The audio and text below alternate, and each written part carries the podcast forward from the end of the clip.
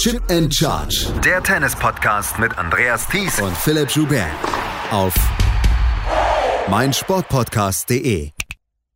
Herzlich willkommen zur Nachtwache, unserem Kurzüberblick von den Australian Open zu allem, was ihr in der Nacht verpasst habt, während ihr schlieft. Heute werden in der unteren Hälfte bei Frauen und Männern die Achtelfinalisten und Achtelfinalistinnen ermittelt. Außerdem stehen die Doppel ein bisschen mehr im Mittelpunkt. Dazu haben Juniorinnen und Junioren mit ihren Wettbewerben begonnen. Mit zwei Matches aus der Konkurrenz der Damen begann der mal wieder ordentlich sommerliche Tag in Melbourne. Clara Tauson traf in der Rod Laver Arena auf Danielle Collins. Tauson hatte in der zweiten Runde das Kunststück geschafft, Annette Kontaveit zu besiegen. Collins, 2019 hier im Halbfinale, fühlt sich in Australien auch pudelwohl.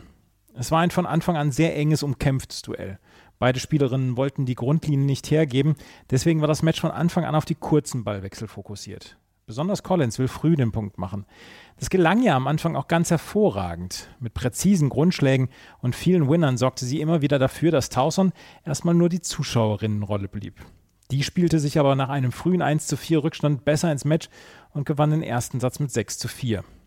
Auch im zweiten Satz führte Towson schon mit Break und alles sah danach aus, als könne die junge Dänin einen weiteren Schritt Richtung Weltspitze nehmen und erstmals in die zweite Woche bei einem Grand Slam einziehen können. Doch Collins gab nie auf. Sie hat eine Never-Give-Up-Attitüde in den letzten Jahren entwickelt, die sie schon häufiger wieder in die Erfolgsspur zurückgebracht hatte während Matches. Sie holte sich die letzten vier Spiele in Satz 2 und glich aus. Im dritten Satz wurde es dann zu einer physischen Angelegenheit. Bei Temperaturen um die 30 Grad in der Mittagssonne kämpften beide Spielerinnen um jeden Punkt. Am Ende gewann Danielle Collins mit ihrem vierten Matchball und zog damit ins Achtelfinale ein. Für Clara Tauson bleibt hier die dritte Runde, aber von ihr werden wir in den nächsten Jahren wohl noch eine ganze Menge mehr sehen. Das parallel angesetzte Match in der Margaret Court Arena hatte es ebenfalls in sich, obwohl es am Anfang gar nicht danach ausgesehen hatte. Tamara Sidancek traf auf Alize Cornet, die in der Runde zuvor gegen Gabinia Muguruza gewonnen hatte. Sidancek führte schon mit Satz und zwei Breaks im zweiten Satz und alles sah danach aus, als könne sie nach den French Open 2021 zum zweiten Mal in die zweite Woche eines Grand Slams einziehen. Aber da hatte sie die Rechnung ohne Cornet gemacht. Die hatte in dieser Woche in den Pressekonferenzen schon laut über einen Rücktritt nachgedacht, will aber auf jeden Fall in diesem Jahr noch weiterspielen. Während Cornet die Bälle gut verteilte und sicher spielte, wurde Sidanjek von Minute zu Minute fehlerhafter. Und so kam es dann auch, dass Cornet ab dem 1 zu 4 im zweiten Satz das Geschehen übernahm und letztlich in drei Sätzen in die Runde 4 einzog. Im Achtelfinale trifft Cornet auf Simona Halep. Halep ist locker eine Runde weitergekommen und machte einen hervorragenden Eindruck. Gegen die Montenegrinerin Danka Kovinic gewann Halep mit 6 zu 2 und 6 zu 1. Halep, die im Jahr 2021 immer wieder von Verletzungen zurückgeworfen worden war, schaut in Melbourne von Runde zu Runde und das erfolgreich. Sie sagt aber auch, dass sie fit ist. Die Bilanz der beiden ist ein bisschen überraschend. Vier Matches haben Cornet und Halep gegeneinander gespielt, dreimal gewann Cornet.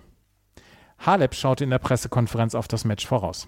Well, uh, yeah, always been a tough match against uh, Alize. Um, I have, uh, I expect actually a tough battle. She's fighting till the end, and she never gives up. So um, I'm the same. So hopefully it will be a nice match. And uh, yeah, mm, you know, every match is different, and I will take that, even if I lost a few times to her. Um, it's a new challenge, and uh, I'm ready for it. Elise Mertens hatte ebenso wie Halep wenig Mühe in ihrem Match gegen Zhang Zhuai. Die Belgierin war mit 6 zu 2 und 6 zu 2 siegreich. Kaya Kanepi, die in der ersten Runde noch Angelique Kerber besiegt hatte, erreichte zum insgesamt schon zehnten Mal in ihrer Karriere das Achtelfinale eines Grand Slams. Es war das erste Mal seit Roland Garros 2019. Im Überraschungsmatch in der dritten Runde gegen Madison Inglis, Wildcard-Inhaberin aus Australien, gewann sie nach schwachem Start in drei Sätzen. Arina Sabalenka hat immer noch Probleme mit ihrem Aufschlag. Allerdings konnte sie das bislang kompensieren, doch niemals so gut wie in Runde 3. Gegen Marketa Vondrushova unterliefen der an zwei gesetzten Sabalenka zwar immer noch zehn Doppelfehler, aber ihr powervolles Grundlinienspiel kann sie trotzdem gewinnbringend einsetzen und das Selbstvertrauen scheint ebenfalls zurück zu sein.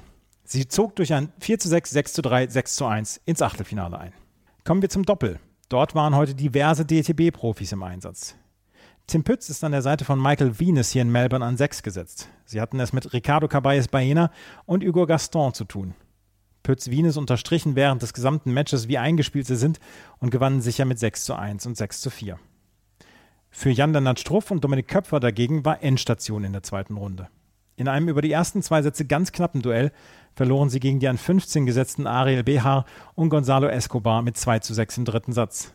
Besonders der erste Satz war sehr knapp. Den hatten Köpfer und Struff mit 5 zu 7 im Tiebreak verloren.